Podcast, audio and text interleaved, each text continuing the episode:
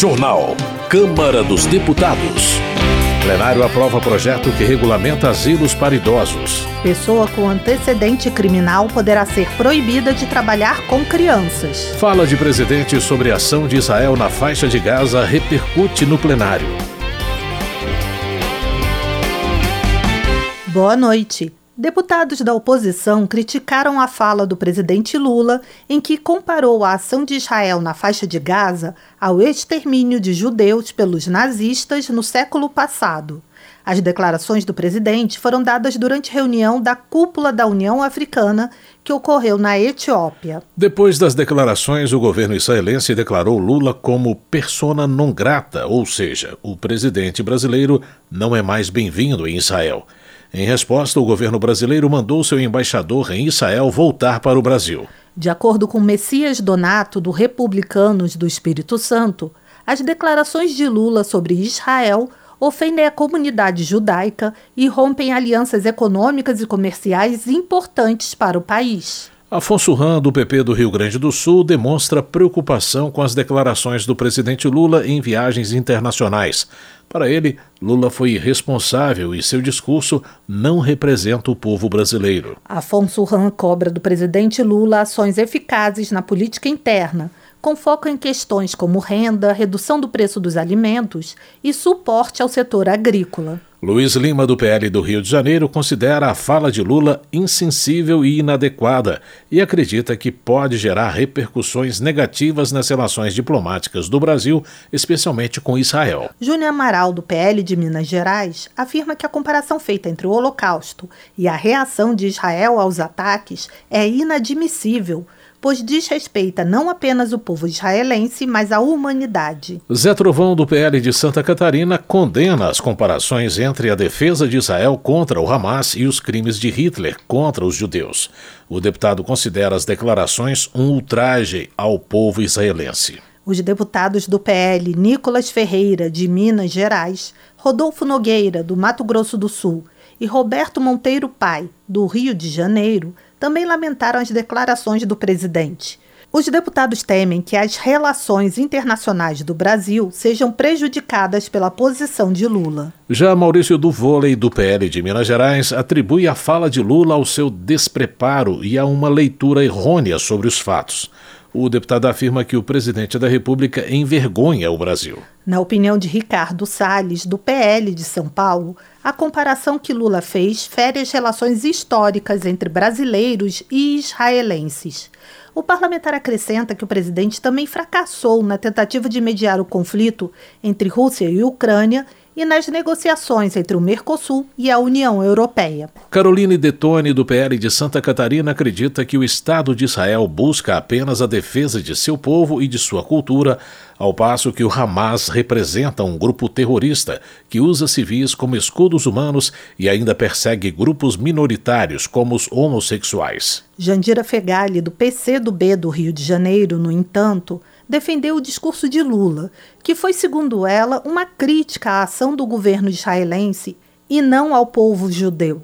De acordo com a deputada, a guerra no Oriente Médio é de um exército contra um povo desarmado. Jandira Fegali também acusa a oposição de fazer um esforço para desviar a atenção das acusações envolvendo o ex-presidente Bolsonaro. Valmir Assunção, do PT da Bahia, acusa os deputados de oposição de serem favoráveis ao massacre de um povo indefeso. O congressista afirma ainda que as mortes de tantos civis são causadas pela negação de Israel à criação do Estado palestino. Chico Alencar, do pessoal do Rio de Janeiro, compartilha sua experiência pessoal sobre viagem feita a Gaza e a Israel em 2008, quando conheceu em hospitais crianças palestinas amputadas e entrou em contato com o grupo semita Paz Agora. Chico Alencar denuncia a falta de vozes da direita na defesa da ajuda humanitária, da negociação pela paz, na condenação das ocupações e do sionismo expansionista que quer, segundo ele, eliminar os palestinos da própria Palestina. Na opinião de Tadeu Venere, do PT do Paraná, muitos que comentam sobre a situação no Oriente Médio desconhecem a história dos 70 anos de conflito na região. O parlamentar argumenta que há uma contínua usurpação de território e recursos por parte de Israel, o que acaba encurralando a população palestina. Luiz Couto, do PT da Paraíba, acusa o primeiro-ministro de Israel de utilizar fake news para desviar a atenção dos crimes que comete contra o povo palestino. O deputado elogia o presidente Lula pela coragem em defender a vida dos inocentes e critica aqueles que apoiam uma política genocida. Helder Salomão, do PT do Espírito Santo, reforça a necessidade de o mundo todo reagir contra as 30 mil mortes de palestinos. O deputado oferece seu respeito ao povo israelense, condena os ataques do Hamas, mas questiona quantos dos mortos palestinos são realmente terroristas. Alice Portugal, do PCdoB da Bahia, expressa solidariedade ao povo palestino diante do conflito com o Estado de Israel. Ela defende a criação de um Estado da Palestina destacando a importância histórica e a necessidade urgente da medida. Gilvanda Federal do PL do Espírito Santo critica o PT e o PSOL, afirmando que esses partidos defendem o Hamas, grupo extremista palestino. O deputado argumenta que o Hamas comete atos de terrorismo e que, por isso, não deveria ser defendido por nenhum partido. No entanto, Alfredinho, do PT de São Paulo, expressa sua indignação com a situação de violência na faixa de Gaza, destacando o elevado número de vítimas. O deputado argumenta que a intervenção de Lula trouxe o problema para a agenda internacional. Na avaliação de Merlong Solano, do PT do Piauí, Lula comparou a abordagem de Israel na faixa de Gaza ao que os nazistas fizeram durante o Holocausto para enfatizar a gravidade da situação e a urgência de uma intervenção internacional. Segundo Merlong Solano, o apoio de diversos países e organizações internacionais ao pedido de cessar fogo evidenciam o impacto e a relevância do posicionamento do presidente nesse contexto. Em meio às críticas à fala de Lula, deputados de oposição comemoraram as assinaturas pedindo impeachment do presidente por suas declarações sobre o conflito entre Israel e o Hamas. Delegado Paulo Bilinski, do PL de São Paulo, declara que a comparação controversa do presidente sobre Israel demonstrou a incapacidade de Lula para exercer qualquer função administrativa. Já Maurício Marcon, do Podemos do Rio Grande do Sul, acusa o presidente e membros do PT de defenderem o Hamas e o genocídio e que, por isso, devem ser afastados do governo. Ayrton Faleiro, do PT do Pará, no entanto, rejeita a ideia de impeachment do presidente Lula por conta de sua posição em relação ao conflito entre Israel e Palestina. O deputado considera a proposta como um devaneio da oposição e questiona sua legitimidade. Trabalho. Comissão da Câmara aprovou o uso da carteira profissional de radialista como documento de identidade. O repórter João Gabriel Freitas conta mais sobre a proposta. A Câmara dos Deputados discute a validação da carteira profissional de radialistas como um documento de identificação pessoal. Pela proposta aprovada na Comissão do Trabalho, serão válidos em todo o território nacional os documentos emitidos por sindicatos ou federações da categoria registrados no Ministério do Trabalho.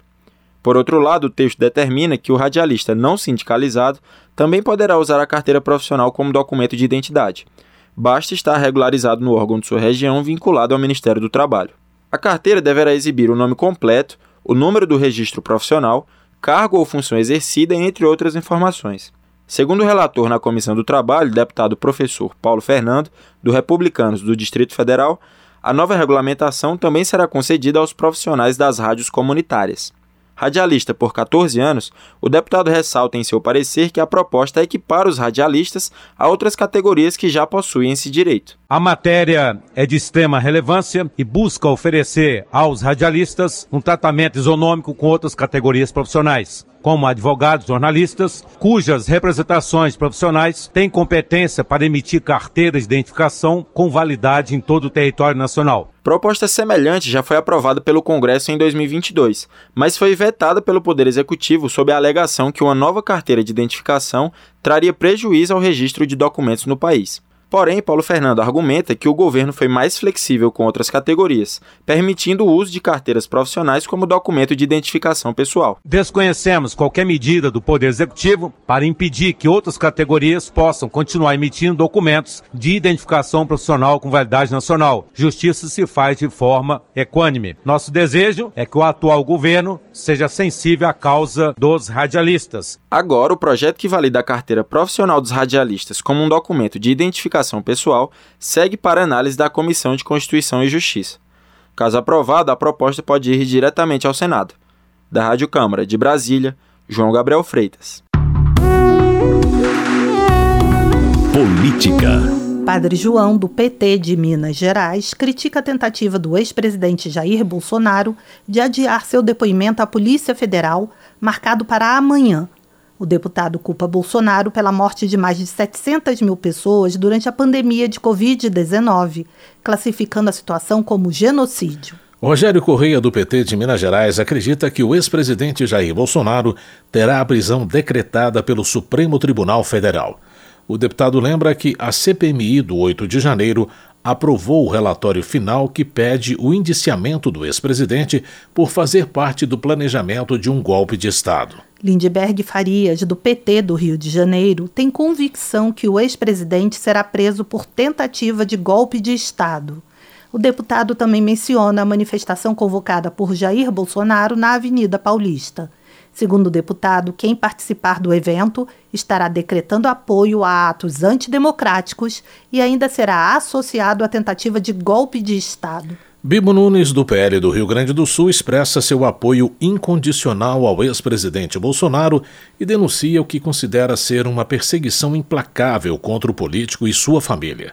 Segundo o deputado, não há evidências que justifiquem as recentes ações da Polícia Federal.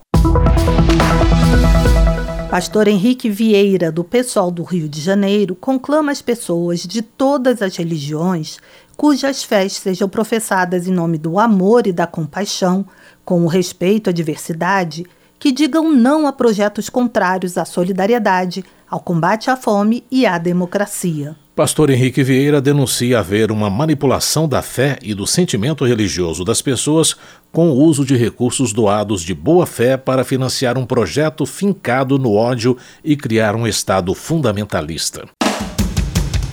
A Câmara chegou ao TikTok. São conteúdos de educação para a democracia em formatos dinâmicos, feitos para dialogar com os novos cidadãos digitais. Compartilhe o que você pensa, que a gente abre espaço para suas ideias. Siga nosso perfil, arroba Câmara dos Deputados em cd.leg.br barra TikTok. Votação. Parlamentares aprovam um projeto que exige certidão negativa de antecedentes criminais para a contratação de profissionais que vão trabalhar com crianças. O repórter Antônio Vital acompanhou a votação. O plenário da Câmara aprovou o projeto que exige certidão negativa de antecedentes criminais como requisito para a contratação de profissionais para atuar com crianças em locais como creches, escolas maternais, hospitais infantis e em atividades como babás e outras do gênero. O projeto foi apresentado em 2014 pela CPI, que apurou denúncias de turismo sexual e exploração sexual de crianças e adolescentes. Ao longo das investigações, a CPI constatou que muitos casos de exploração sexual são praticados por pessoas que trabalham no atendimento a crianças e adolescentes. O relatório final apontou que pedófilos buscam locais frequentados por esse público para agir, aproveitando a confiança proporcionada pela atividade. A proposta teve amplo apoio do plenário, como disse o deputado Bibo Nunes, do PL do Rio Grande do Sul. Não podemos permitir que quem trabalhe com crianças não apresente imediatamente uma ficha de antecedentes criminais. Não sei como chegou até hoje para apenas agora estarmos discutindo o óbvio. Quantos estão aí abusando de crianças? Quantos pedófilos que querem se aproveitar? A proposta foi aprovada de maneira simbólica, sem votos contrários, mas a bancada do PSOL criticou o fato de o projeto não restringir a crimes sexuais ou violentos a vedação para a contratação desses profissionais. A relatora do projeto na Comissão de Constituição e Justiça, deputada Laura Carneiro, do PSD do Rio de Janeiro, defendeu a aprovação do texto apresentado pela CPI e sugeriu que eventual alteração seja feita no Senado.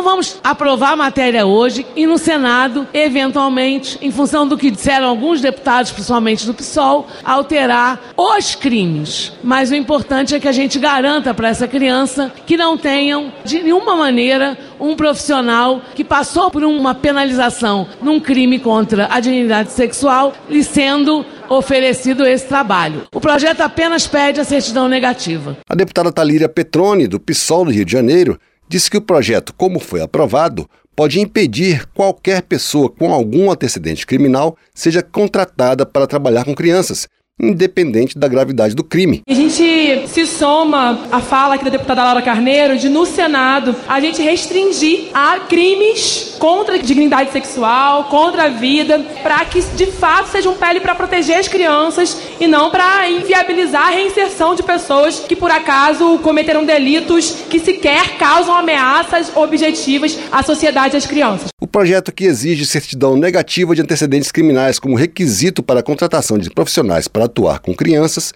seguiu para análise do Senado. Da Rádio Câmara de Brasília, Antônio Vital. Segurança Pública. Alberto Fraga, do PL do Distrito Federal, pede a investigação da fuga de dois presos do Presídio Federal de Mossoró, no Rio Grande do Norte. O parlamentar cita a visita de uma pessoa associada a uma facção criminosa, seguida pela transferência desses presos para a mesma prisão onde ocorreu a fuga. Alberto Fraga pede a convocação do ministro da Justiça, Ricardo Lewandowski, para esclarecimentos sobre o assunto. General Girão do PL critica a demora da visita do ministro da Justiça do Rio Grande do Norte e do emprego da Força Nacional na busca dos fugitivos do Presídio Federal de Mossoró. General Girão afirma que o sucesso na evasão dos prisioneiros demonstra amadorismo ou incompetência na gestão do sistema penal. O deputado volta a defender o acesso da população às armas como solução para a segurança pública. Coronel Assis, do União de Mato Grosso, avalia que a recente fuga de dois presos do Presídio Federal no Rio Grande do Norte revela a fragilidade do sistema carcerário brasileiro. Coronel Assis questiona a falta de estrutura de segurança em um presídio que deveria ser referência no país. Direitos Humanos. O plenário da Câmara aprovou o projeto que regulamenta asilos para idosos. O repórter Marcelo Larcher detalha a proposta. Deputados e deputadas aprovaram um projeto que regulamenta em lei o funcionamento de instituições de longa permanência para idosos, como asilos e casas de repouso. Exige, por exemplo, a instalação de câmeras de vigilância, com gravação de imagens nas áreas de uso comum, como maneira de prevenir casos de violência. A proposta também revoga trecho de uma lei de 1994 que vedava a permanência nessas instituições de idosos com doenças permanentes.